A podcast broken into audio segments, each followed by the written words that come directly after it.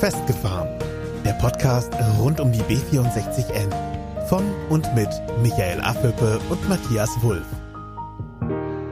Wir begrüßen euch und sagen herzlich willkommen. Mein Name ist immer noch Michael. Und ich bin immer noch der Matthias. Hallo. In der heutigen Episode wollen wir ja das Thema Brücken mal etwas konkretisieren. An was denkst du denn, wenn du den Begriff Brücke hörst? Was fällt dir als erstes so ein? Also was mir da zuerst einfällt, ist zum Beispiel die Golden Gate Bridge. Ja gut, das ist natürlich eine weltbekannte Brücke. Eine, die es im Moment auch zu Weltbekanntheit schaffen sollte, dürfte die Leverkusener Brücke sein. Das ist aber fragwürdiger Ruhm, würde ich sagen.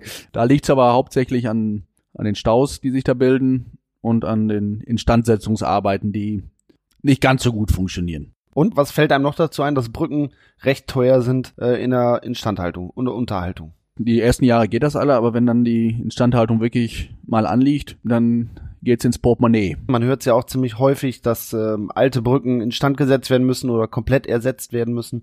Aber wozu braucht man überhaupt eine Brücke? Wenn man mal drüber nachdenkt, braucht man eigentlich eine Brücke nur, um ein Hindernis zu überwinden.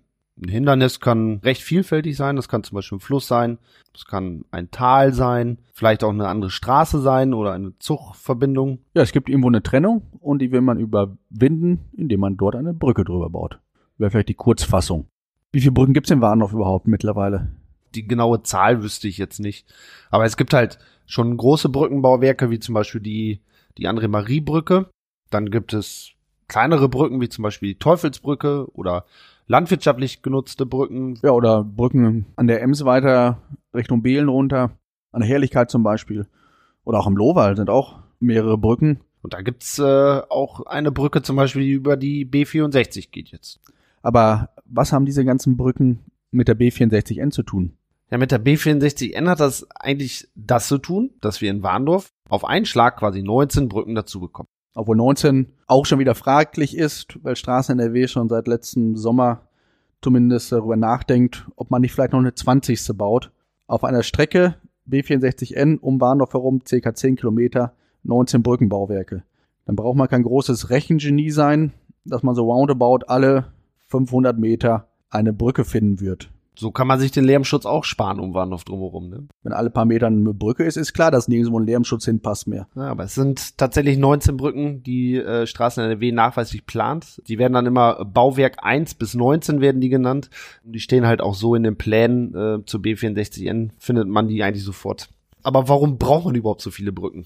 Man könnte ja auch einfach so eine Kreuzung da nehmen, so wie das jetzt auf der B64 quasi auch ist, oder? Nö, kann man nicht, weil die B64N als Kraftfahrtstraße geplant ist und komplett kreuzungsfrei stattfinden soll. Also da ist nichts mit Zebrastreifen und Ampel und Fußgängerüberweg. Für jeden Wirtschaftsweg, für jeden Fahrradweg muss eine eigene Brücke gebaut werden. Aber das ist ja schon jetzt ein bisschen komisch, ne? Weil uns wird das ja immer als Umgehungsstraße verklickert, was für Warndorf gebaut wird. Hier geht's wirklich bloß darum, dass der Verkehr schnell dran vorbei braken kann an Warndorf. Und wir müssen dann halt zusehen, wie wir über diese Fernstraße hinwegkommen. Und das geht, entweder müssen wir durch den Boden durch, einen Tunnel bauen, oder wir müssen halt oben drüber und dann müssen wir eine Brücke haben. Auf der einen Seite haben wir die Ems, aber auf der anderen Seite im Süden wird uns eine Mauer hingesetzt. Und diese Mauer trennt uns nachher von Freckenhaus zum Beispiel. Das, was über Jahrzehnte zusammenwächst, wird auf einmal getrennt durch so ein Bollwerk an Straße. Ja, aber man will ja nicht trennen, man will ja verbinden. Und darum baut man halt 20 oder 19 Brücken dahin. Und wofür baut man die Brücken? Für dich, damit du mit dem Fahrrad drüber fahren kannst. Für deinen Papa, damit er mit seinem Schlepper drüber fahren kann. Für jeden Warndorfer, für jeden Freckenrosser, damit er diese Straße überqueren kann.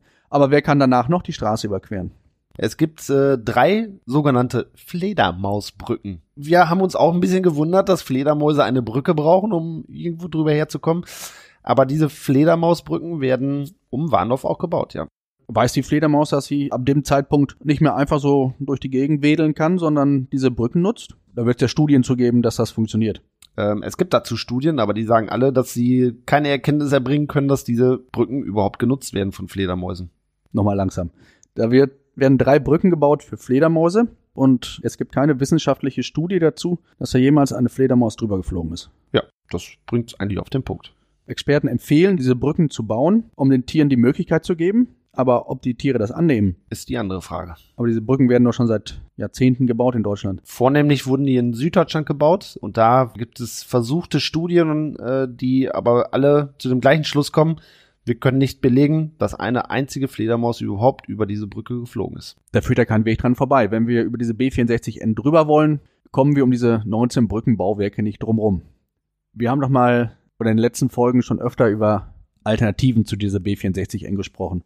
Und da fiel auch öfter mal der Ausbau der Wasserstraße und dann eine Anbindung an Kreisverkehre und Anbindung an Freckenhorst. Da bräuchte man doch auch bestimmt viele Brückenbauwerke für, um das zu realisieren. Reicht zähl mal eben einmal kurz durch. Es sind ganz genau null. Man bräuchte keine Brücken. Weil wir mit Kreisverkehren arbeiten würden, ebenerdig, Querungsmöglichkeiten an den Kreisverkehren für Fahrradfahrer.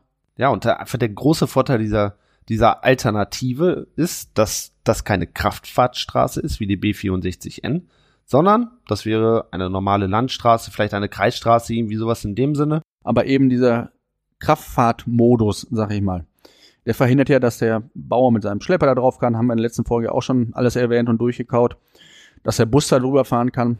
Aber es werden keine großartigen Wege zerschnitten. Und es müssen somit auch keine Brückenbauwerke gebaut werden. Und vor allen Dingen auch keine vermutlich unnötigen Brückenbauwerke. Wenn die B64N mal irgendwann umgesetzt werden sollte, was wir nicht hoffen, da haben wir für Warndorf wenigstens einen neuen Namen. Das Venedig des Münsterlandes. Warndorf, die Stadt der Brücken und Betondenkmäler. 2030, 2040 kann man so die Stadt dann wahrscheinlich bewerben. Steht dann in irgendwelchen Touristeninformationen, kommen Sie nach Warndorf hin. Sie brauchen nicht aussteigen. Fahren Sie einfach über die B64N und gucken Sie sich unsere 20 Brückenbauwerke an. Schauen Sie sich die Kubikmeter Beton an, die wir verarbeitet haben für Sie. Halten Sie nicht an. Beschleunigen Sie und fahren Sie direkt weiter nach Behlen und Herzebrock. Da sieht's nicht besser aus. Da sieht's nicht besser aus und dann gibt's die nächsten Highlights zu sehen. Kann das denn wirklich der Wunsch und das Ziel unserer heimischen Politik sein, diesen Zustand hervorzurufen? Und wir haben in den letzten Folgen noch längst nicht äh, alle Fakten auf den Tisch gelegt. Wir haben noch einen ganzen Ordner von Informationen, die wir euch alles noch präsentieren müssen. Aber allein von dem, was man, was wir bis jetzt erzählt haben, gehe ich davon aus, dass sehr, sehr vielen bewusst geworden ist, dass dieses Projekt sowas von für die Tonne ist. Ja, und sowas von nicht für Warnhof gebaut wird. Da muss die Politik doch auch mal auf diesen Zug aufspringen. SPD, Grüne, FWG, die sind auf dem Zug in die richtige Richtung. Aber CDU und FDP, die fahren genau in die Gegenrichtung aktuell. Das dürfen sie auch gerne machen. Ich will ihnen das ja gar nicht verbieten. Das liegt ja auch gar nicht in meinem Ermessen. Die sind alt genug und wissen, was sie tun. Aber im September steht die Kommunalwahl vor der Tür. Und die B64N ist mit eines der heißesten Themen, die dort auf den Tisch kommen. Also wer beim Wissen über solche Informationen wenig Nutzen für Warndorf, enorme Verkehrsbelastung, die dazukommt, enormer Flächenverbrauch, riesige Brückenbauwerke in gigantischer Zahl, aber einfach keine Sinnhaftigkeit bei der Sache und keinen Wert für Warndorf. Warum fordert die Politik es trotzdem noch? Geht der heimischen Politik wirklich Warndorf so am Arsch vorbei?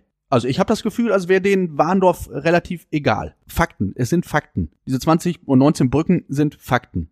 Der Flächenverbrauch ist ein Fakt. Die Verkehrszahlen ist ein Fakt. Und äh, Fakt ist auch, dass die CDU es zum Beispiel weiß. Also die kann nicht sagen, wir wissen es nicht. Die wissen es genau und fordern trotzdem diese B64N.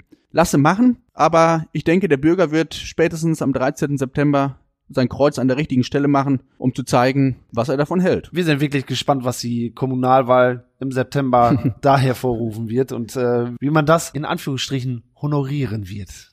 Ich würde sagen, für heute schließen wir die Tür ab und nächste Woche Donnerstag geht's weiter mit neuen Informationen für euch. Wir belassen es jetzt dabei und äh, wünschen euch noch einen schönen Resttag. Macht's gut. Das war's für heute von Michael und Matthias. Mehr über die beiden erfahrt ihr bei Facebook und Instagram. Abonniert den Podcast, teilt ihn und nehmt Kontakt mit ihnen auf, denn die Jungs wollen wissen, was euch beschäftigt. Einfach über Facebook, Instagram oder per Mail an festgefahren-b64n at web.de.